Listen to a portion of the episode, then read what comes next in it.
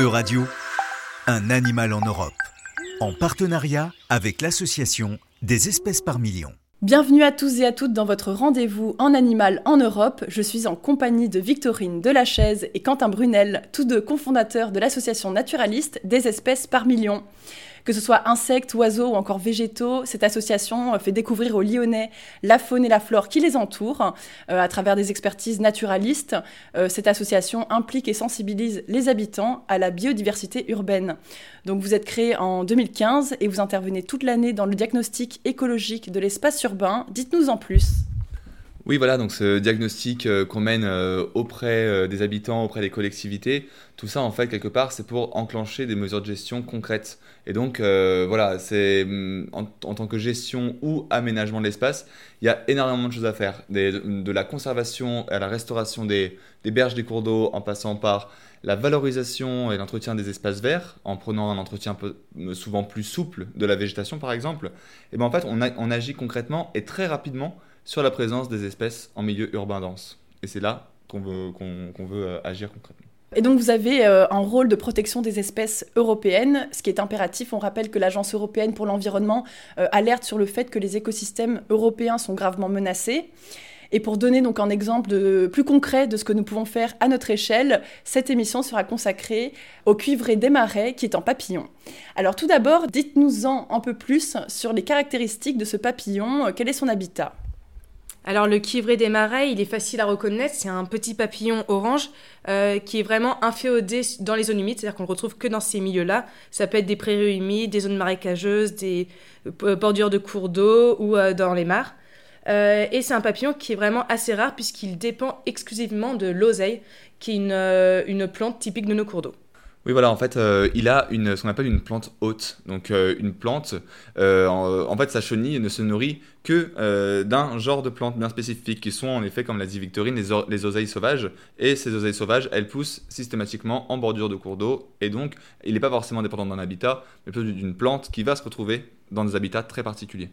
Donc, dites-nous en plus sur leur déplacement. C'est un des papillons en fait les plus mobiles. Euh, voilà, il est, euh, il peut se déplacer euh, d'une vingtaine de kilomètres et donc en fait, il arrive quand même à, coloniser des zones humides qui sont fragmentaires ou voilà isolées par rapport aux autres.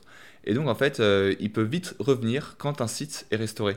C'est une espèce qu'on nomme parapluie, c'est-à-dire que vu que c'est une des espèces qui a besoin d'une qualité écologique très précise, en la préservant, on préserve du coup euh, beaucoup d'espèces qui ont besoin des zones humides autour. Donc c'est vraiment euh, des espèces qui sont beaucoup étudiées en France euh, pour pouvoir les préserver, du coup préserver des écosystèmes beaucoup plus larges. Et donc c'est une espèce de, donc, vous l'avez dit, de zone humide, et elle a disparu donc de sept départements depuis 1980, ce qui correspond à une perte de 11% du territoire où elle était préalablement connue. Bien que cette espèce donc soit euh, peu menacée pour l'instant en France, le pays a quand même une responsabilité européenne pour ses populations. Euh, alors dites-nous, où est-ce qu'on peut l'apercevoir euh, à Lyon, en France et plus largement en Europe? Comment fait-on pour l'observer? Alors à Lyon, ça sera plutôt euh, dans le contour de la métropole, dans la ceinture euh, périurbaine, pardon. Euh, là, on retrouve encore des prairies humides et des zones humides. Et dans le centre de Lyon, c'est impossible de la retrouver, étant donné que la plupart des berges sont complètement bétonnées et qu'il n'y a pas sa plante haute qui peut se développer favorablement parce qu'il n'y a pas de mesure de gestion pour elle dans le centre de Lyon. En Europe, on va la retrouver à disséminer finalement un peu partout, surtout des belles concentrations dans le nord de la France. Euh, bah, partout en fait on peut retrouver de l'eau euh, et puis, des, et puis ces, ces, plantes euh, qui ont une très large répartition finalement. Et alors aujourd'hui, pourquoi le cuivré des marais est-il en danger? Bah, En fait c'est assez simple, en 50 ans on a perdu 70% de nos zones humides partout en Europe. Donc évidemment, vu qu'il est tributaire de ces milieux-là, c'est évident que ces populations soient impactées. Premièrement. Ensuite, même si les zones humides sont, bien encore présentes, elles sont perturbées. on va retrouver dedans des polluants, on va retrouver une gestion qui est, des fois très intensive par exemple euh, une fauche euh, plusieurs fois par an, alors que la, période, que la plante haute a besoin d'un cycle végétal complet pour accueillir ce papillon. Donc euh, voilà, c'est typiquement des. Enfin, je sais pas quoi dire. Mais... Oui, oui bah, si, tu coupes la plante haute alors que la chenille évolue dessus, bah, du coup l'espèce ne se développera jamais. Donc, euh, c'est ce que tu essaies de dire, c'est que c'est aussi bien la zone humide que le contour de. Ok, oui, et puis finalement, comme toujours, on y revient à cette question d'agriculture intensive et puis euh, d'urbanisation massive euh, au niveau des sols. Donc voilà, c'est un, c'est une espèce qui peut être très facilement abondante dès lors en fait qu'on va retrouver des conditions optimales. Mais il suffit en fait de la création, de la, du drainage par des cultures de peupliers par exemple, euh, pour voir une population disparaître complètement en quelques années. Ou une fauche, euh, du coup, euh, plusieurs fois par an, qui du coup supprime sa plante haute et du coup limite son, son développement. parce que le, donc l'oseille, les rumex sont, ne sont pas intéressants pour les pâturages, donc ils sont tout le temps fauchés. C'est ça que. je pense que c'est vu comme de la mauvaise herbe, donc du coup c'est arraché systématiquement. Euh, ils ont juste le, rumex en plante haute. Et c'est vrai qu'en fait, euh, quand il faut nourrir du bétail, on, pense que c'est des prairies sauvages. Jamais. C'est souvent des mélanges de fétuques, etc., qui sont issus du commerce international et en fait qui sont euh, normés pour répondre à des besoins et à des, à des besoins nutritionnels de, des vaches. Alors qu'au final, il n'y a aucun intérêt en, tant que plante haute, vraiment. Et donc, que pouvons-nous faire Comment pouvons-nous agir à notre échelle pour remédier à son déclin? Et bah, préserver les zones humides, je pense que c'est la chose la plus importante à faire. Autour d'une zone humide fauchée tardivement, qu'après le 1er octobre, pour respecter le cycle végétal et du coup animal. Et euh, de reconnecter, comme dit Quentin, 70% de nos zones humides ont disparu, c'est de les reconnecter aussi entre elles, une fois qu'on les a préservées. Maintenant, comment on les reconnecte pour faire des couloirs de circulation et favoriser leur reproduction?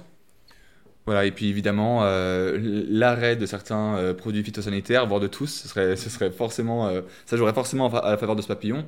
Prévoir en fait des modes d'agriculture alternatives, typiquement voilà, prévoir des zones tampons, donc des zones où on laisse une, une, prairie sauvage s'installer en bordure de cours d'eau pour servir d'habitat pour cette espèce, mais à la fois pour filtrer tous ces produits phytosanitaires avant qu'ils se rejettent dans les cours d'eau et dans les, et dans les zones humides. Ça, déjà, c'est quelque chose de très pertinent à mettre en place assez rapidement.